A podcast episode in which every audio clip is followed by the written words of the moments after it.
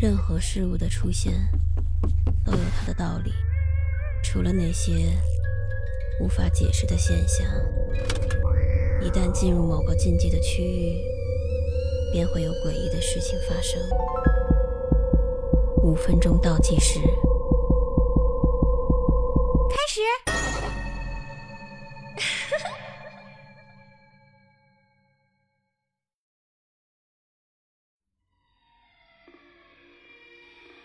我出生在南方的一个小村子里，我们这个地方可以算得上风景秀丽，远处还有一片无边无际的森林，只不过位置有点偏僻，所以会遇到需要搭车的人。当然，如果方便的话。我们是会好心的捎他们一段。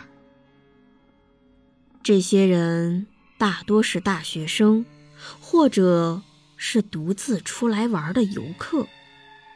但是最近，我们这里有好几个拼车的客人失踪了。几天之后，他们的尸体被冲到了下游河边儿。这才被发现。这事儿一出，所有人都知道，我们这个村儿出现了一个连环杀手。到目前为止，已经有九名游客失踪，而且全部都是男的。整个村子被一片恐慌笼罩着。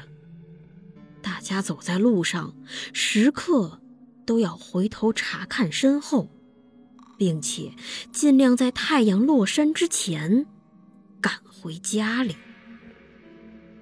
小月是我最好的闺蜜，我们两个在镇上工作，每天下班都会伴着夕阳一起开车回家。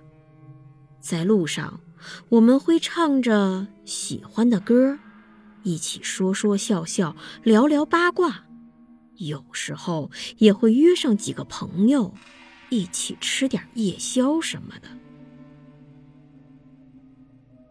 你看那儿！突然，小月指着路边对我说：“我扭头一看，一个年轻的男孩子哆哆嗦嗦的站在路边，不停的朝我们挥手。”他看起来也就二十出头，身上的衣服并不适合这种寒冷的深夜，鼻子冻得通红。我们停下车，放下车窗，我问他：“同学，你不知道这儿有个杀人犯吗？这么晚了，你一个人在外面干什么？”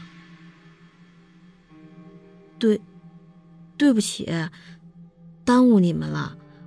我是徒步旅行的，但是，但是迷路了，我实在是冻得不行了。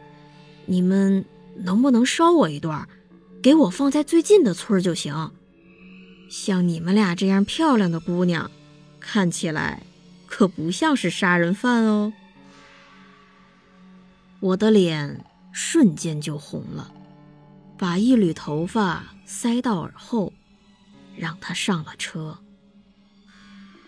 我能感觉到，小月在旁边偷偷的瞪了我一眼，但他什么也没说，就发动汽车继续前进了。喂，你叫什么名字啊？我叫王凯，谢谢你们能捎我啊。我一直没有搭话，因为他们两个人一直叽叽喳喳的聊个不停。通过后视镜，我看到王凯在摆弄口袋里的东西，每隔几分钟就小心的看一下他的身后。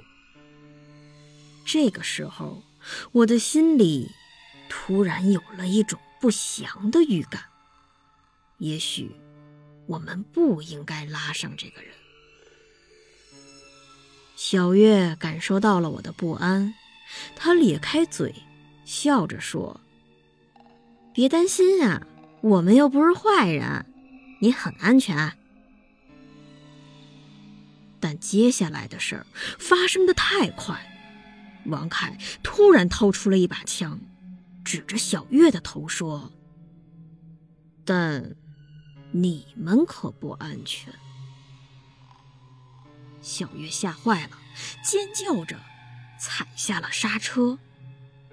但王凯用枪抵住他的头，说：“亲爱的，继续开，我可不希望。”你这张漂亮的脸蛋儿，出现任何的意外哦！小月哭了出来，睫毛膏顺着红红的脸颊直往下流。